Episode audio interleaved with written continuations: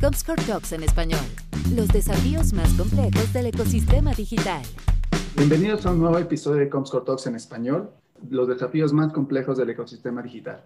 Mi nombre es Francisco Sánchez de Tagle, soy Senior Sales Manager en Comscore y en este nuevo capítulo hablaremos de la banca y su estrategia de contenidos. Quiero presentarles a Patricia Villarroel, directora de contenidos en Banco Pichincha Ecuador y responsable de marca, comunicación y marketing digital en Banco Pichincha España. ¿Cómo estás, Patricia? Hola, Francisco, ¿qué tal? Muchas gracias por la, la invitación. Encantada de poder hablar con ustedes desde Madrid. Bienvenida. Y también está con nosotros Fernando Vega, nuestro Social Solutions Manager de Comscore. ¿Cómo estás, Fer? Hola Paco, muy bien, muchas gracias. Hola Patti, feliz de poder platicar con ustedes en esta sesión. Pues bueno, para comenzar, Patricia, ¿nos puedes contar un poquito de tu experiencia previa a tu llegada a Banco Pichincha para conocerte un poquito más sobre ti? Bueno, yo soy periodista de profesión, periodista vocacional, amo el periodismo, pero estoy viviendo un idilio con el marketing digital. He trabajado en medios de comunicación ecuatorianos como El Comercio, El Universo. He tenido la oportunidad de escribir en medios españoles como Aquí El Mundo, El País pude hacer un programa de televisión aquí en Madrid y también he hecho radio en, ambos países. Estuve dando clases de periodismo en la Universidad de IE Business School y aunque sigo colaborando con algunos medios cuando me da el tiempo, desde hace ocho años trabajo en, en Banco Pichincha. Como decía, soy directora de contenidos en Banco Pichincha Ecuador y aquí en España, en Banco Pichincha España, donde está nuestra, una de nuestras filiales, llevo la parte de marca, de publicidad, de marketing digital. Ahorita vamos a hablar un poquito más de esos dos roles. Y viendo tu currículum vitae es súper extenso en temas de periodismo, sí vi que también un poquito quería averiguar de tu experiencia laboral que estudiaste en la Universidad de San Francisco en Quito, en la Universidad Complutense y bueno, con toda la experiencia que tienes en marketing digital, si, lo, si tienes dos áreas muy, muy fuertes de tu lado. Felicidades por eso.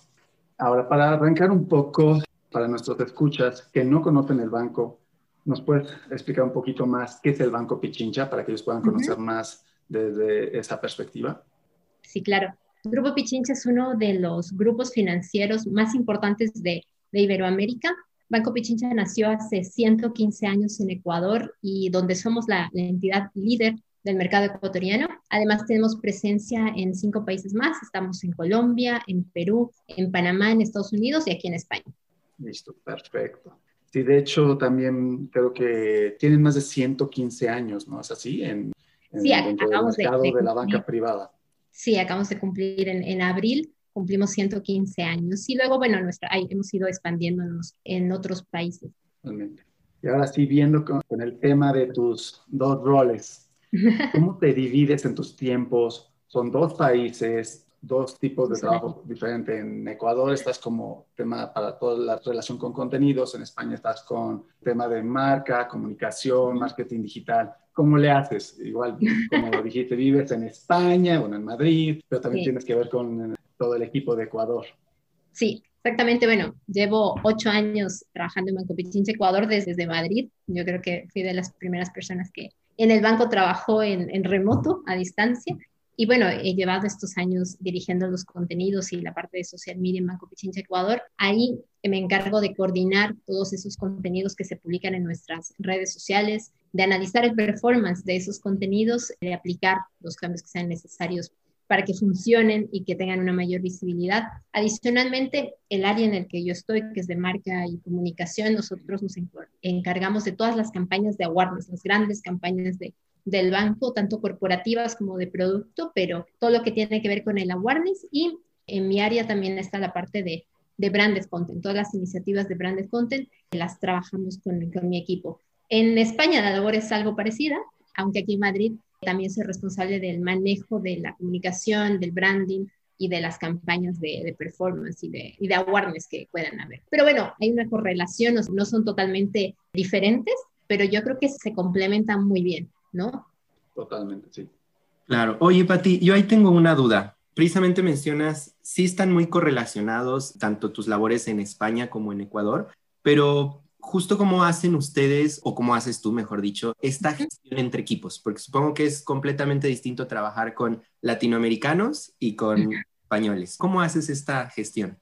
Bueno, yo creo que, como les decía, llevo ocho años trabajando en remoto con Banco Pichincha y la clave de esto está en el equipo, ¿no? En la confianza, en la transparencia de cómo gestionamos las labores de, de cada uno, en una buena organización y planificación y creo que también en, ejercer un liderazgo muy asertivo, ¿no? Entonces, creo que no hay diferencias, ¿no? Entre nacionalidades. O sea, yo, yo soy ecuatoriana, que vivo ya más de 20 años aquí en España, y creo que es muy enriquecedor, ¿no? Trabajar en otro país, conocer otras culturas, otras costumbres, otra idiosincrasia. Yo creo que eso alimenta y le da vida al trabajo, ¿no? Claro, pero estando allá en España, ¿extrañas algo mucho de Ecuador? Bueno, llevo ya viviendo 20 años aquí siempre he hecho de menos Ecuador, pero creo que mi vida está aquí en Madrid y creo que, que he podido complementar esa nostalgia con, con el poder trabajar con un banco como Banco Pichincha y creo que ahí estoy muy en contacto con mi país, con mi realidad, con eh, las audiencias de allá. Entonces eso es muy enriquecedor, la verdad. Me imagino. Totalmente. Y desde nuestra perspectiva, por ejemplo, con lo que aconteció, ¿no? Con la pandemia en 2020, que ya llevamos, pues ya año y medio, ¿no? Que ya estamos en muchos países en proceso de vacunación. Y en el ámbito laboral, como indicaba hacer, ¿no? Dos culturas, la forma de trabajar, ¿no? Del ecuatoriano con el español, los horarios, pero con la pandemia ha cambiado radicalmente los negocios, algunos negocios han visto afectados, la manera como hemos trabajado, que tú comentas súper bien. Cada quien es responsable, de su propia productividad y su rendimiento, totalmente de acuerdo. Para ti, ¿cuál ha sido el mayor reto? Porque tenemos que hablar de lo que ha acontecido de la pandemia. Este, ¿Cuál ha sido el mayor reto? ¿Cómo les ha impactado?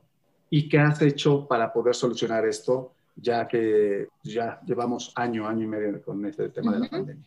Bueno, evidentemente vivimos en una época de cambios, ¿no? Y yo creo que esto sí requiere contar con una visión holística de la realidad e ir un paso por delante, ¿no? Tener la flexibilidad de adaptarse para ser realmente relevantes en la vida de las personas. Y creo que eso es lo que ha demostrado una situación como la pandemia del COVID, ¿no? Que ya es bastante reiterativo decir que ha acelerado la transformación digital de las organizaciones, pero creo que el trabajar, por ejemplo, en el caso de Banco Pichincha, bajo metodologías ágiles para el desarrollo de, de, proyectos nos ha permitido adaptarnos rápidamente ¿no? a lo que estaba sucediendo, el mm, trabajar también en una consolidación de un potente ecosistema digital que dé atención a las principales necesidades de nuestros clientes y colaboradores del banco, creo que ha sido fundamental para que podamos poner en marcha soluciones de ayuda a nuestros clientes, ¿no? No solo en los canales digitales, sino también el poner, por ejemplo, soluciones de pago personalizadas para aquellas personas que tenían unos créditos, un refinanciamiento, la reestructuración. Entonces, creo que para todos, en todas las empresas, ha sido necesario replantear esa hoja de ruta que teníamos y para nosotros es clave el mantenernos fieles a los valores de la marca, que son la coherencia, la responsabilidad, la trascendencia y, y, el esfuerzo, ¿no? Yo creo que la pandemia puso en evidencia lo vulnerables que somos y en el caso de la entidad en la que trabajo, también yo creo que sacó lo mejor de cada uno, ¿no? Y, también el hecho de que la solidaridad creo que nos hace más fuertes, ¿no? El Banco Pichincha constituyó en abril del año pasado un fideicomiso, el fideicomiso Sumar Juntos, con un aporte inicial de 10 millones de dólares, con la que adquirimos insumos de bioseguridad, de equipamiento, medicinas y se trabajó en proyectos para mejorar la capacidad de diagnóstico del COVID.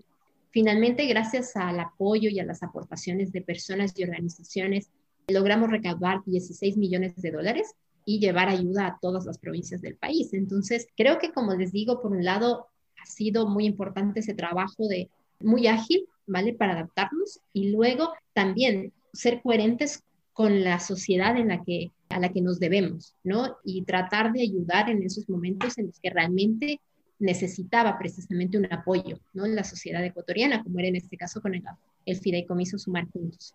Oye, y justamente con esto que mencionas, Patti, ¿Cómo comunicaron ese aspecto? O sea, ¿cómo le hacen llegar a la población el decir, estamos creando un fideicomiso, los vamos a ayudar, vamos a, entendemos estas situaciones de la pandemia? ¿Cómo logran comunicar esos aspectos o qué estrategias utilizaron? Bueno, ahí, por supuesto, la banca era uno de los, de los actores esenciales en la vida de las personas y estaban abiertas las agencias. Yo creo que todos nuestros bancos en todos los países permanecieron abiertas ese era un punto, ¿no? También de a través del cual podríamos nosotros atender a las personas que nos necesitaban. Luego las, las redes sociales, por supuesto, han sido fundamentales para difundir nuestra labor y los medios tradicionales, ¿no? Precisamente con Sumar Juntos fue uno de los proyectos que hicimos un branded content en el que quisimos ir un poco más allá, ¿no? Porque, bueno, yo les decía hace unos minutos que logramos recaudar 16 millones de, de dólares, pero para poderlo contar de otra manera, nos acercamos a las historias, ¿no? Las historias de, esas, de esos médicos, de, de esos investigadores que estaban en las universidades y que recibían esos recursos para poder investigar, ¿no? Y hay unos resultados espectaculares, ¿no? De, de, lo que se consiguió. Y creo que eso también nos permitió el conectar con esas historias, ¿no? La, las personas recuerdan las historias, no las marcas. Y creo que eso es importante y lo conseguimos consumar juntos, el podernos adentrar en las personas que hacían posible que llevar esa ayuda a todos los rincones de, del país. Realmente sí, son una empresa muy responsable, de hecho, y que tienen un par de premios. Y felicidades por eso. Creo que un, un tema de sustentabilidad punto ver, si no mal recuerdo, de lo que vi en su página. Sí. Tienen mucha responsabilidad social. Y yo sé que te ha gustado mucho el tema de contenidos, de branded content o marketing de contenidos.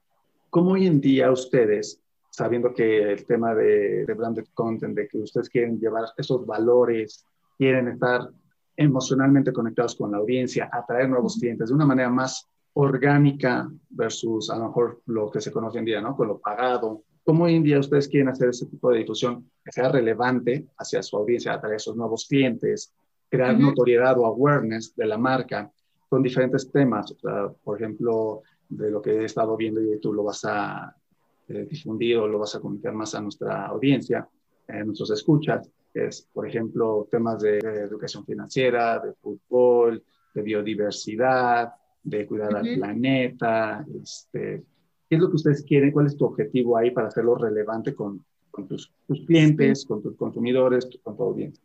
Yo creo que cada vez es verdad que hay más elementos condicionantes, ¿no? Que complejizan los planteamientos estratégicos respecto a los contenidos. Y es complicado porque creo que no podemos hablar de un único panorama de consumo de medios, ¿no? Cada vez hay más plataformas sociales, de streaming. Los cambios de los algoritmos nos vuelven locos porque juegan un papel fundamental para recomendar el contenido que vemos y el que no. Los dispositivos, la evolución de los dispositivos, las condiciones de consumo están cada vez más fragmentadas. Y evidentemente la revolución digital ha generado una crisis de atención, ¿no? Estamos infoxicados, lo que se dice, expuestos a una cantidad de información impresionante y solo consumimos los contenidos que nos interesan, ¿no? El medio puede ser desde una ciudad, hay, hay ejemplos de, de, branded content impresionantes en, en estaciones de metro, puede ser una plataforma, puede ser un videojuego, pero lo cierto es que las audiencias son cada vez menos permeables a los mensajes comerciales y lo que hay que hacer es encontrar la manera de llegar a esas audiencias con contenido que les represente, con el que se sientan identificados y que les aporte valor. Yo creo que ahí está un poco la, la clave de, de hacer grandes contenidos, de hacer un contenido de calidad para unas audiencias que, que están realmente recibiendo muchísimos insights por todo lado, ¿no? Entonces, la clave está en efectivamente buscar un contenido que le represente. Te quería comentar algo para ti, porque tú eres un, el experto de Social Solutions. Desde nuestra perspectiva, ¿cómo has visto este tema de, del branded content, ¿no? de, de, cómo va en Latinoamérica creciendo constantemente desde una plataforma, desde Facebook, Instagram, YouTube, Twitter, como también en los contenidos patrocinados? Ahí sí puedes también apoyar. Sí, bueno, justo ese punto, pero ahí me daba un poco de curiosidad porque menciona Patricia que, o sea, ven la manera de darle esta relevancia al contenido, ¿no? Y me imagino que también ahí está esta ventaja de tener esta formación periodística, donde me imagino sabes identificar este, qué puede ser relevante para tus usuarios, ¿no? Para tu comunidad. No sé si por ahí tienes herramientas o, haces algo de, tu formación periodística para encontrar estos datos relevantes. Bueno, ahí yo creo que si algo sabemos hacer los periodistas es contar historias. Entonces, creo que la clave está en eso, ¿no? En identificar dónde está una buena historia, dónde está la clave, dónde puedes tocar la fibra de tu audiencia con una buena historia, con una historia que le conmueva, que le aporte valor. O sea, yo creo que es fundamental y no es necesario ver más allá, ver nosotros mismos, ¿no? Vemos el contenido que realmente nos, nos hace sentir mejores, nos hace aprender, nos hace crecer Y, ahí está la clave, ¿no? En buscar esos contenidos que conecten con las necesidades de las audiencias. Claro. Y bueno, ahora sí, con la pregunta enfocada a lo que mencionaba Paco, Francisco,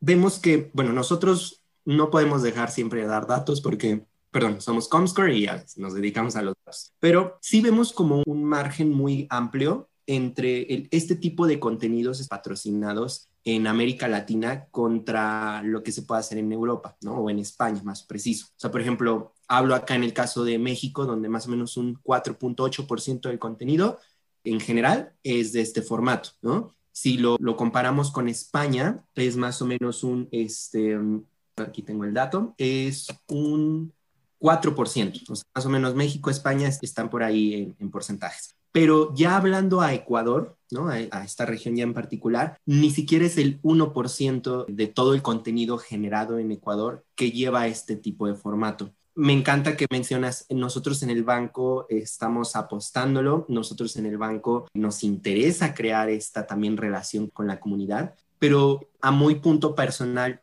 ¿qué pensarías que pasa en Ecuador que no es un porcentaje similar a otros países en cuestión de generación de estos contenidos?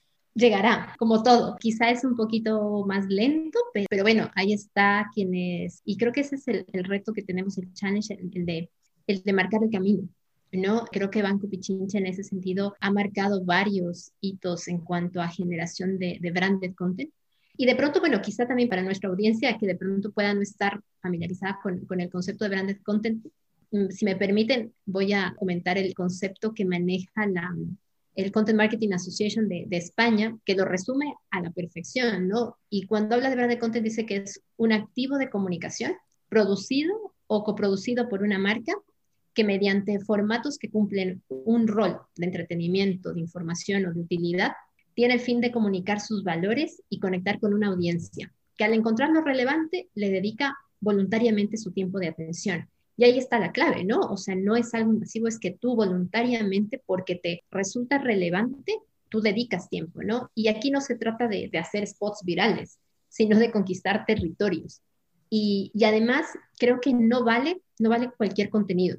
Hay algunos estudios que dicen que solo el 23% del contenido es capaz de contribuir a impulsar la, la eficacia publicitaria, ¿no? Pero que cuando lo hace, es capaz de incrementarle en un 900%.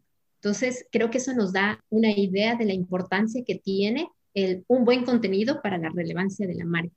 También cuando hablabas de, efectivamente, de cómo se construye esa relevancia, es precisamente conectando con los valores de la audiencia o para responder a las necesidades de esa audiencia de una manera atractiva, pero además con los códigos de las diferentes plataformas, ¿no? Yo creo que los medios ya no concentran audiencias, aunque ustedes, ese es su, su business, pero son las personas, son las que se concentran alrededor de los contenidos, ¿no? Y el contenido sigue siendo fundamental y necesario. La clave no está solo en crear ese contenido, sino en generar comunidad detrás de ese contenido, porque va a ser mucho más fácil fidelizar una comunidad. Y creo que ahí está uno de, los, de las claves para que precisamente las marcas apuesten, ¿no? Por el contenido. O sea, el contenido yo yo siempre he sido de la idea que el contenido es clave para poder fidelizar a los clientes. Sí, por supuesto. Ahora, bueno, no sé, Paco, si querías este, comentar algo. Totalmente, o sea, los datos que dijiste, más lo que comenta esta Patricia, de, es que usualmente a veces pensamos que por tener un medio de comunicación adicional, que ahora son las redes sociales, hay veces en que las empresas lo utilizan solamente para publicar sus productos, sus servicios, hacer la oferta, ¿no? las promociones de quiero vender esto, promoción o, de, algún descuento, o también, ¿no? Para un tema de, de, que los usuarios o los clientes se puedan quejar, ¿no? O, pedir alguna información. Y vemos tú que te apasiona mucho el, difundir otros temas, pero también cómo desde tu perspectiva sí tenemos ese lado de, de humanizar, de profundizar esos temas, de que que te encantan, de orgullosamente ecuatoriana, pero también con el contenido hacia tu negocio. ¿Cómo ustedes, por ejemplo, eh, vi un par de, posteos, ¿no? De educación financiera, de un proyecto Mi Vecino, este, ¿cómo ustedes hacen ese contenido para poder llevarlo a los diferentes canales sociales, Facebook, Twitter, Instagram? Vale, la generación de contenido la realizamos a través de diferentes a través de gracias a diferentes insights, ¿no? Por un lado está la escucha en las redes sociales es fundamental porque son las personas cuando te preguntan, cuando te, te hacen una consulta o te transmiten tus dudas, te están dando ideas para generar un contenido. Luego también las tendencias de búsqueda, ¿no? Las tendencias en Google, el saber qué es lo que están la gente buscando, te permite conectar con su, con su necesidad. Y eso, por ejemplo, es una de las claves del éxito de Hablemos en Confianza, que es el blog de Banco Pichincha. Y luego, creo que adicionalmente es entender la dinámica de las redes sociales. O sea, no es lo mismo Twitter que Instagram, no es lo mismo TikTok que Twitch, no es lo mismo Clubhouse que LinkedIn. Entonces, creo que ahí la clave está en, por un lado, en identificar, conectar los contenidos que nos interesan como negocio, pero a la vez conectar con el interés de las audiencias. Cuando eso hay un match, finalmente el contenido es potente y sabemos que, va a funcionar. Luego también está la puesta en escena, ¿no? De ese contenido que tiene que ser atractiva, porque finalmente en los videos tienes tres segundos para captar la atención de, tu público y es clave eso, o sea, es generar esos contenidos de fácil, que sean digeribles fácilmente, pero que sean atractivos y que además tengan un valor tangible para las personas a las que nosotros llegamos con ese contenido, que se quede. Yo siempre les digo a mis chicos del equipo cuando trabajamos en contenidos, quiero que la gente cuando ve este contenido se quede con la sensación de que ha aprendido algo, o sea, de que le hemos contado algo que no sabía. Entonces, cuando eso ocurre, una parte importante de nuestros objetivos se ha cumplido.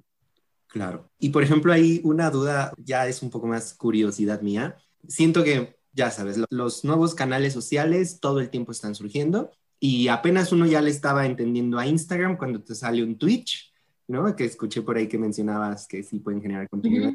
O te sale un TikTok, ¿no? Y, y, que fue relevante el año pasado con la pandemia y todo, pero justo cuando llegan estos nuevos formatos o estas nuevas plataformas sociales y como que apenas le agarramos el modo al anterior, ¿cómo el equipo reacciona? ¿Cómo tu equipo es como de, Oye, Patricia, ¿qué crees? Acaba de salir Twitch y tenemos que hacer videos. ¿Cómo lo adoptan? ¿Cómo lo toman en un lado este, de, híjole, investigar todo, todo, todo, todo, a ver cómo lo hacemos? O hagámoslo naturalmente y a ver qué pega, ¿no? Bien. Yo creo que, bueno, primero hay que tener claro quién es tu audiencia y dónde está, ¿no? Como les decía, la escucha activa en redes sociales es clave. Hay que identificar cuáles son sus preocupaciones y qué es lo que le interesa, ¿no? A partir de ahí, teniendo claro cuál es el ADN de la marca, cuál es el propósito, cuál es la reputación, cuál es su posicionamiento dentro de la, de la audiencia, hay que trabajar en esos contenidos dentro de un territorio de comunicación elegido. Luego, hay que adaptar esos contenidos a los múltiples formatos, ¿no? Empleando los códigos y lenguajes de esas plataformas con estrategias narrativas coherentes. Ahí yo creo que no hay que estar por estar. O sea, de pronto el audio, hay una explosión de, contenidos de podcast. No hay que hacer podcast porque está de moda. Hay que entender si tu audiencia va, está ahí y si tú le puedes aportar valor. O sea, este, yo siempre insisto, ¿no? Si es que yo voy a generar un contenido que finalmente no le aporte valor o que mi audiencia no está en esa plataforma, no tiene mucho sentido que yo me desgaste trabajando un contenido pero es clave el emplear los códigos y, lenguajes ¿no? de, esas plataformas. Luego, por supuesto, la, distribución y la amplificación de esos contenidos es clave porque tiene que ser una distribución omnicanal, ajustada a las nuevas formas de consumo. Hay que integrar en muchas ocasiones a los grandes medios, por supuesto, las plataformas sociales, que es lo que tú decías, sin perder de vista esa estrategia de social listening y desarrollar ecosistemas de, comunicación transmedia, ¿no? Como les decía, o aquí no es no se trata de, estar en TikTok porque todo el mundo está en TikTok. Si estás en TikTok es porque entiendes muy bien el código, porque tu contenido no va a ser invasivo, porque va a ser lo que está esperando la audiencia que está conectada a TikTok, que no es la misma que está en Twitter. Entonces, creo que es clave el entender esos códigos y ahí está también el reto, ¿no? De las marcas, porque a veces, y nos pasa, dicen, eh, ¿por qué no estamos en TikTok? Bueno, porque de momento no estamos preparados para estar en TikTok no tenemos un contenido adecuado para esa plataforma, que es 100% entretenimiento. Yo no voy a vender préstamos en TikTok. La gente no va a, comprar o a contratar un producto. Va porque es una plataforma de entretenimiento y yo si es que voy a estar en esa plataforma, tengo que disponer de un contenido acorde, ¿no? A esa plataforma. Y fíjate, hay datos que me mandó Fer, Pati, eh, porque siempre, como, como él comentaba, que nos gusta hablar de información, de data. O sea, si es la naturaleza de Concert no quería dejarlo pasar.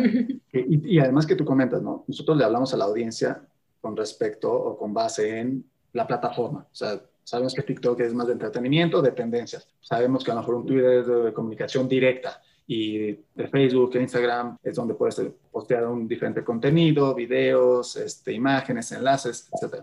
Y entonces, viendo estos datos, y creo que es interesante para nuestros escuchas, por ejemplo, en Ecuador, en la audiencia en América Latina, en Ecuador, básicamente es un 75% Facebook, 23% Instagram, 4% Twitter, 12% YouTube durante todo 2020. Eh, entonces, ¿tú tienes alguna prioridad tomando en cuenta, o sea, que en Ecuador hay más, más usuarios, más audiencia en Facebook versus el resto de las plataformas? ¿Tú lo diferencias o dices, no, no, no, para mí eh, estas dos plataformas sociales, Facebook y Instagram es lo mismo, con Twitter es otra estrategia, con YouTube es otra, otra forma de comunicar?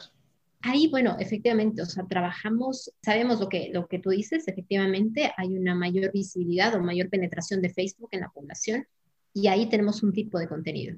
En Instagram que es una plataforma mucho más aspiracional. Tratamos de hacer otros contenidos en Twitter, que está, hay menos población, pero es, una plataforma en el que está el día a día, ¿no? La gente va a consultar lo que pasa en el día a día y es, para algunos proyectos es, es mejor este Twitter que Facebook. Por ejemplo, patrocinios deportivos. El deporte se vive en tiempo real en Twitter. Si nosotros tenemos varios equipos de fútbol patrocinados y precisamente las acciones que hacemos de patrocinios están en Twitter porque ahí está el minuto a minuto del partido, de sea la Copa América, Copa Libertadores, en fin, ahora que vamos a estar en, patrocinando y acompañando a tres deportistas ecuatorianas en los Juegos Olímpicos, potenciaremos precisamente también Twitter porque está ahí el día a día, ¿no? De lo que va a pasar en Tokio. Así que mm, yo creo que depende mucho del contenido, de la audiencia, lo que les decía, lo que espera la audiencia. ¿No? Este, ver en esas plataformas. Y ahí está la clave, ¿no? De entender muy bien por dónde introducir esos contenidos, cómo contarlos. Y, por ejemplo, les, les pongo otro de nuestros contenidos, seguridad. Nosotros, la manera como contamos seguridad en Twitter no es la misma que utilizamos en Instagram, por ejemplo. Entonces, en Instagram aprovechamos las stories, en Twitter hacemos contenidos mucho más extensos referentes a seguridad, pero es porque finalmente creemos que funcionan así las plataformas con esa diferenciación. Y eso es lo que nos ha ayudado también a posicionar mejor determinados contenidos, también en educación financiera, buscamos una manera diferente de contarlo, entonces creo que es clave el, identificar esos códigos ¿no? que, que, tiene cada una de las plataformas. Sí, por supuesto. Y, y hablando, o sea, ok, hacen mucha diferenciación y, bueno, más bien investigación también de precisamente dónde está mi audiencia, cómo le voy a hablar dependiendo de los canales que esté pero se enfocan en, algún competidor o en algo para analizar qué es lo que está haciendo el competidor o la industria en general, como para saber si se van por ese camino o de plano toman un camino completamente distinto? Por supuesto, vemos que hacen la competencia, ¿no? Pero hay una cosa que decía Jeff Bezos y es que que muchas empresas se preocupan mucho de, qué está haciendo su competencia y ellos se preocupan mucho en centrarse en el cliente y por eso tienen los resultados que tienen. Entonces, evidentemente, o sea, nosotros vemos qué está pasando en otros mercados, vemos qué están haciendo nuestros competidores, pero la clave, como les digo, es conocer nuestra audiencia, entender cómo, qué contenidos son los que van a, tener un mejor desempeño. ¿Por qué? Porque este, tienen un contenido de valor, porque son atractivos, porque son relevantes, porque, como les digo, les va a dejar con la sensación de haber aprendido algo después de, de consumirlos. Claro. Y ahora Jeff que estuvo en el espacio, ¿no? Nada más curioso. Sí, totalmente. Yo creo que te gusta mucho profundizar, humanizar todo este tema de contenidos y creemos que las redes sociales aportan muchísimo y más que nada lo que tú quieres es no hacer ese empuje, ¿no? Así que como lo hemos comentado, yo creo que también algo que me impactó mucho cuando empecé eh, hablando del constructor, pues les gusta mucho humanizar, ¿no? Ese tipo de contenidos. Y me encantó ver, o sea, el hashtag orgullosamente Ecuador o de su biodiversidad, de su gastronomía. Entonces es algo que también a ti te gusta mucho humanizar este tipo de, contextos culturales para tu mercado de Ecuador. A lo mejor no sé ahí si hay una diferenciación con lo que haces también en España. Yo creo que la, filosofía de, que sean contenidos de valor está presente en, en ambos países, pero los contenidos son diversos, ¿no? Hay que tomar en cuenta que en Banco Pichincha España somos un banco ecuatoriano, pero español. y tenemos un público que evidentemente es latinoamericanos, pero también tenemos un, clientes españoles. Entonces tenemos que adaptarnos un poco a, a esa realidad, pero lo que nosotros llamamos los brand topics que utilizamos en redes sociales van a depender de la audiencia, ¿no? Y yo creo que las personas, como yo les decía hace un momentito, se interesan por las historias, no por las marcas. Y el potencial narrativo que tiene el brand content o contenidos que podamos realizar y que no necesariamente están apalancados a un producto de bancario, el potencial narrativo que tienen esos contenidos es clave para ser relevante en la vida de las personas, ¿no? Y creo que también los mecanismos para crear narrativas ahora mismo son muy diversos, ¿no? Tanto en lo social como, en lo tecnológico. Y no solo se trata de, hacer storytelling, ¿no? Mucho se habla del storytelling, sino que hay que dar un paso más y ahí está el story que es un poco, las marcas deben demostrar lo que predican, ¿no? Y eso es un ejemplo, ¿no? Lo que les comentaba es sumar juntos. Y además, si hacen eso las marcas, ahí uno puede pasar a lo que se llama el story selling, porque el contenido nos va a ayudar a vender de manera directa o indirecta, ¿no? Hay datos que dicen que alguien que estado expuesto a una estrategia potente de branded content tiene 20% más probabilidades de convertirse en un cliente, de hacer una compra de una marca. Y cuando ocurre eso, ya está el tema del story living, ¿no? Que es un poco cómo los usuarios que ya son nuestros clientes viven la experiencia de la marca. Entonces, el contenido, el branded content va de conectar con las audiencias, va de hablar de las personas, de conectar con ellas a través de contenidos que inspiren, que eduquen. Y, por ejemplo, en el caso de, Banco Pichincha, yo siempre digo que el hacer buen contenido es parte de un compromiso con la sociedad y no de una campaña publicitaria. Es una manera de, seguir fortaleciendo la marca de Banco Pichincha, porque el buen contenido ya no le habla a la gente, sino que habla con la gente. Y ahí está un poco la, la clave de, del éxito. Claro, me encantaron esos, esos términos que utilizas, Pati, sobre todo porque... Storytelling, storytelling.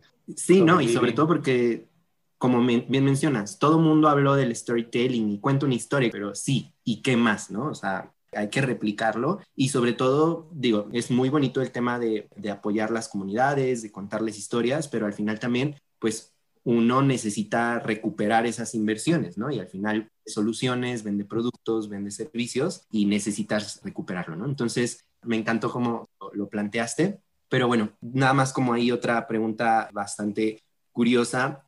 A nuestros escuchas, ¿tú qué les podrías recomendar en el decir, bueno, nosotros en el banco, el story doing, te dejo este tip que hacemos o no puede faltar este aspecto para llevarlo a cabo, ¿no? O sea, ya sabemos una historia, pero ¿qué podrías recomendarles para justamente decir, aplícalo y que te retribuyan algo?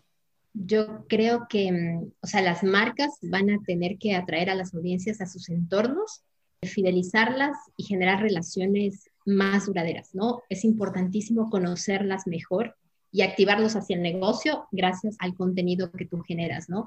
Y ese contenido tiene que, que ser de calidad. Las marcas creo yo, no se van a diferenciar solo por productos o servicios, ¿no? Sino en cómo van a tener la capacidad de generar experiencias y contenidos exclusivos para sus audiencias, ¿no? Sin duda van a tener que integrar el branded content como un pilar estratégico dentro de su comunicación. Y como yo les decía, son contenidos valiosos y que deben tener un grado de utilidad importante, pero también un alto valor experiencial, ¿no? Contenidos que la clave está en esos contenidos que nacen de los valores de la marca con el propósito de esa marca en el centro. Yo creo que ese es un poco el, consejo, ¿no? El, centrarse en esos contenidos con un alto valor experiencial que permitan darle legitimidad a la marca a través de, generar esos contenidos. Yo sigo pensando en el tema del, de acuerdo con lo que comentas del storytelling, de, de crear los valores de la marca, atraer, ¿no? Esas emociones hacia tu audiencia y hacia nuevos clientes, que una vez que, que, ven el negocio, que es las finanzas o la banca, pues también das otras cosas de valor agregado, ¿no? Y eso crea fidelización. Ahora, tomando en cuenta que todo lo que te apasiona mucho del marketing de contenido, y quiero agregar el tema de tu larga trayectoria como periodista, pues es como empezaste. ¿Hacia dónde tú llevas ese mix de tu carrera este, como periodista en su momento, ahora con marketing digital, que tienes experiencia igual en redes sociales, comercio electrónico, analytics, ¿hacia dónde ves un alcance a futuro? ¿Cómo lo estás proyectando?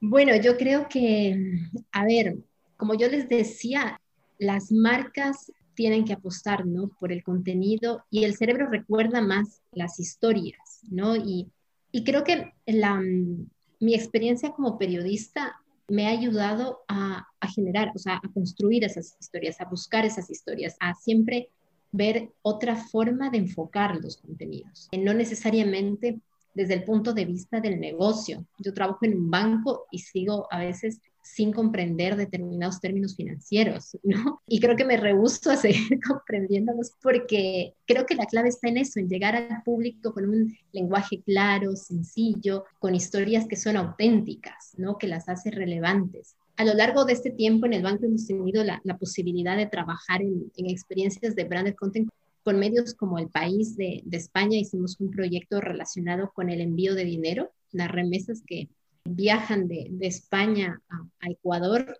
Hicimos un branded content con el New York Times, hablando precisamente de, de la sostenibilidad y, y, el compromiso que tiene el banco con el medio ambiente. Estamos a punto de, de sacar un, un, branded content con Primicias, que es un medio 100% digital y que está enfocado a lo que les comentaba hace unos minutos a las deportistas que van a ir a Tokio y que nosotros patrocinamos, ¿no? Entonces, creo que ahí en, en estos casos hemos comprobado la importancia y yo directamente he comprobado la importancia de identificar muy bien qué contenido puede ser relevante, ¿no?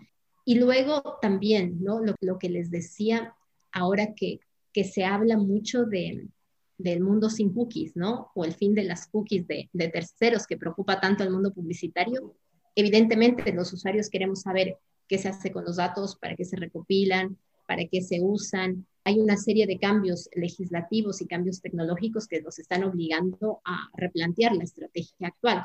Y de cara al futuro, lo que esto yo creo que significa que las marcas ya no vamos a poder aprovecharnos de los datos de navegación o de comportamiento de terceros, sino que vamos a tener que atraer a las audiencias a nuestros entornos, fidelizarlas, generar relaciones más duraderas, conocerlas mejor y activarlas hacia el negocio, ¿no? Porque, bueno, luego siempre me dicen, este, y luego, y aquí donde está el business, claro. evidentemente, activarlas hacia el negocio y lo van a tener que hacer a través de la generación de contenidos, ¿no? Entonces, creo que por ahí está la, el futuro. Buenísimo. Bueno, Pati, ya casi se nos está terminando el tiempo, pero bueno, me gustaría plantearte una pregunta que siempre hacemos a nuestros invitados y es, ¿cómo logras mantenerte al día, capacitada o conociendo sobre las novedades de la industria? Bueno, creo que lo maravilloso que tiene esta disciplina del marketing digital es que evoluciona a una velocidad de vértigo y te obliga a estar permanentemente aprendiendo. Yo soy la eterna estudiante y creo que eso ha sido clave en mi trabajo, ¿no? La manera en cómo hago ahora mi trabajo no tiene nada que ver, absolutamente nada que ver a como yo lo hacía hace siete, cinco, tres, dos años. Ha cambiado una barbaridad, ¿no? Claro, y eso finalmente te obliga a estar precisamente aprendiendo mucho. Entonces he buscado especializarme en nuevas tendencias de marketing digital, analítica, BigQuery, Grow Hacking, Behavioral Economics, US Writing, la paso estudiando la eterna estudiante. Pero bueno, personalmente yo creo que esa es la palanca que, que me empuja a seguir creando nuevos proyectos, el buscar nuevas maneras de, de innovar, el crear nuevas oportunidades de conectar con las audiencias viene de esa formación permanente que tengo. Y creo que eso es clave. Y eso es el consejo que yo sí este, me permiten darle a la audiencia, es estarse formando permanentemente, ¿no? Porque, el, como les decía, la, el marketing digital evoluciona a una velocidad impresionante que o te pones al día o te quedas muy rezagado ¿no? de las tendencias. Y por eso es, es imprescindible el, poder estar permanentemente formándose, aprendiendo, estudiando, leyendo. Y creo que eso ha sido la clave también de, de mi trabajo.